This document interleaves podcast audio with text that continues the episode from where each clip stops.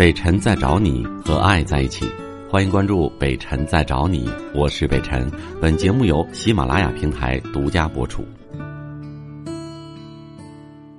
你好，哎，陈哥你好，哎，哎，陈哥你好，能听到吗？能能能，你说。啊，你好，陈哥，那个今天看哥的直播也是特别激动啊，想有一个问题想跟哥请教一下。好。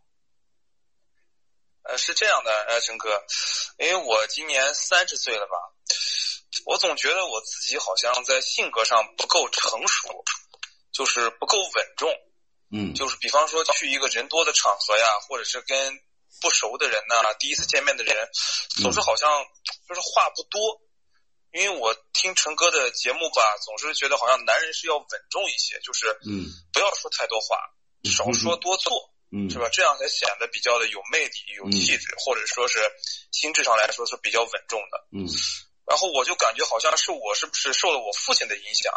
因为我父亲就是一个话比较多的人。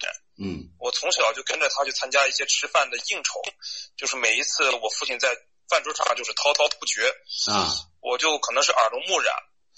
我这个不是推责任啊，但是我觉得是不是跟我的家庭有一定的关系？嗯，还是说我自己在成年以后我的修炼不够啊，我的阅历啊太肤浅？小七八岁的人，人家都比我在一些公开的场合或者是第一次见面的场合稳重，或者是来的话少，有的时候憋不住话呀，或者是怎么着，一一不留神就话匣子打开以后就收不住了。嗯，回来以后又很后悔自己说了很多话。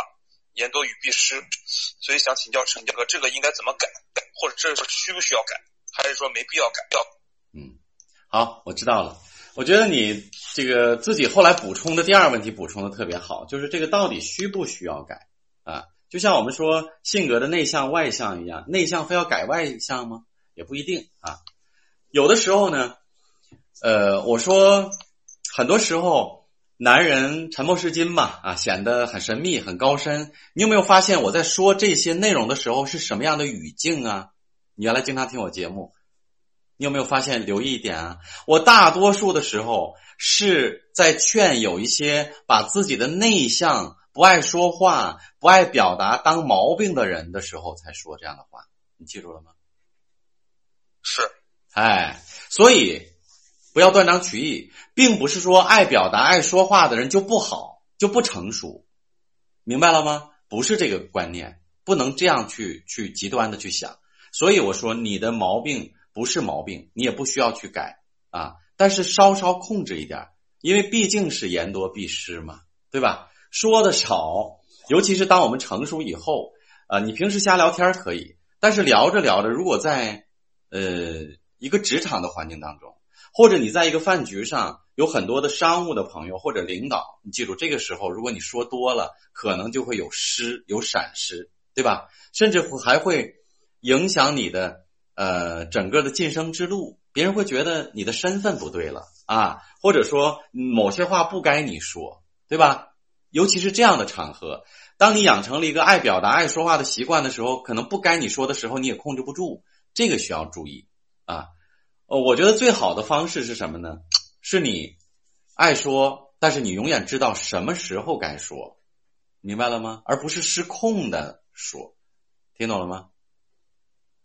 哦，哎，就是分场合、分地对呀，而不是失控的在说。那你不停的叨叨废话，那不是有话痨吗？那不是病了吗？对吧？但是前提是我该说的时候。当仁不让，我表达的非常清楚，我也能说。但是这个场合我一看轮不着我说话啊，有领导有辈分更高的人在，那我就可以控制住。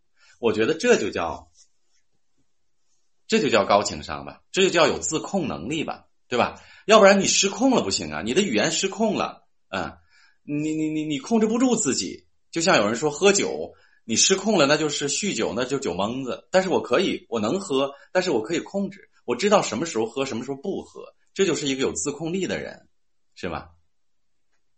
对，能理解我的意思吗？所以，你的事情本身不是毛病，但是要看他在什么时候、什么场合、什么时间、什么频率，你自己调整一下这个尺度就可以了，行吗？行，就是感觉好像总是就是忍不住想表达的欲望，啊，这个是不是说明我这个人很浮躁，或者是一个呃没有经历过太多事情的、阅历比较浅薄的这么一个不够稳重的男人？因为我三十岁了，是不是我的言行和我的年纪有点不相符啊？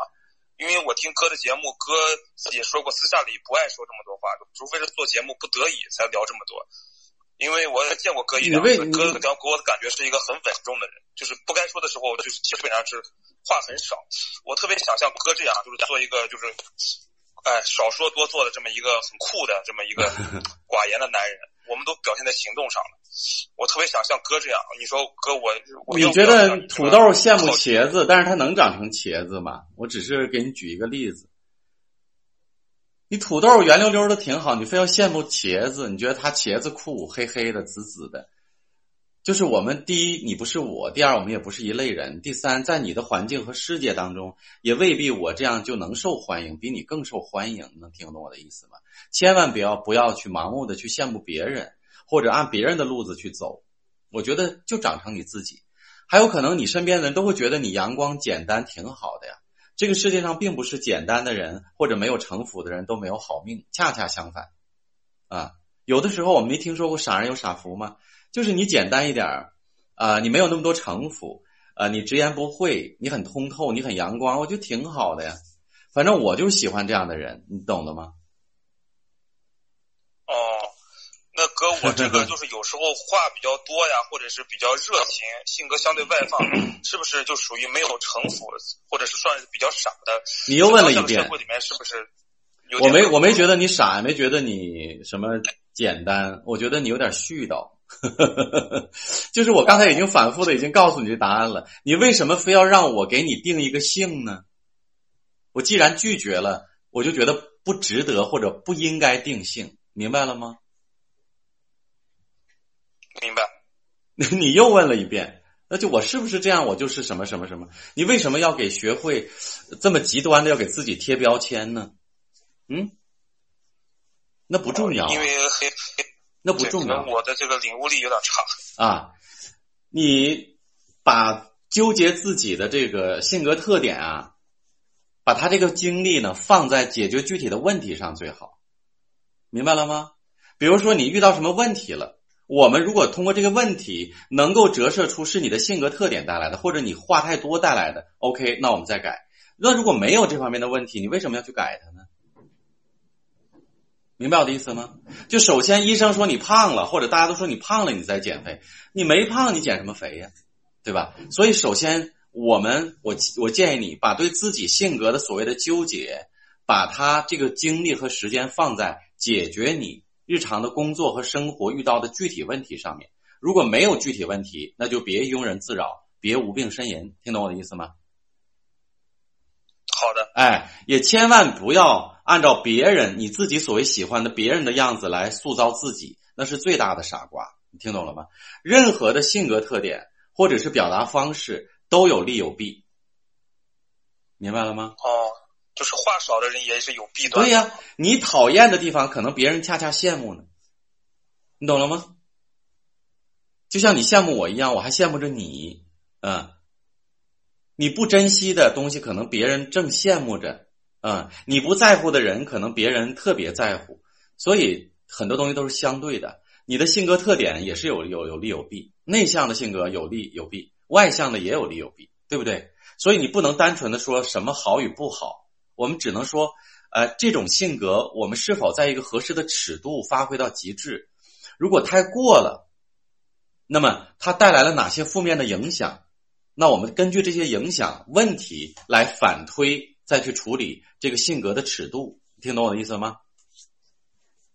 是。哎，只要没有影响，就不要改变，那就不是错误，好不好？好，谢谢哥。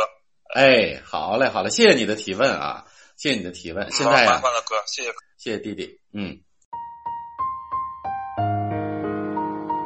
我是北辰，再次感谢你收听了今天的节目，多多分享给你的朋友，也多在留言区互动，留下你的问题，我们会集中回复。祝你幸福。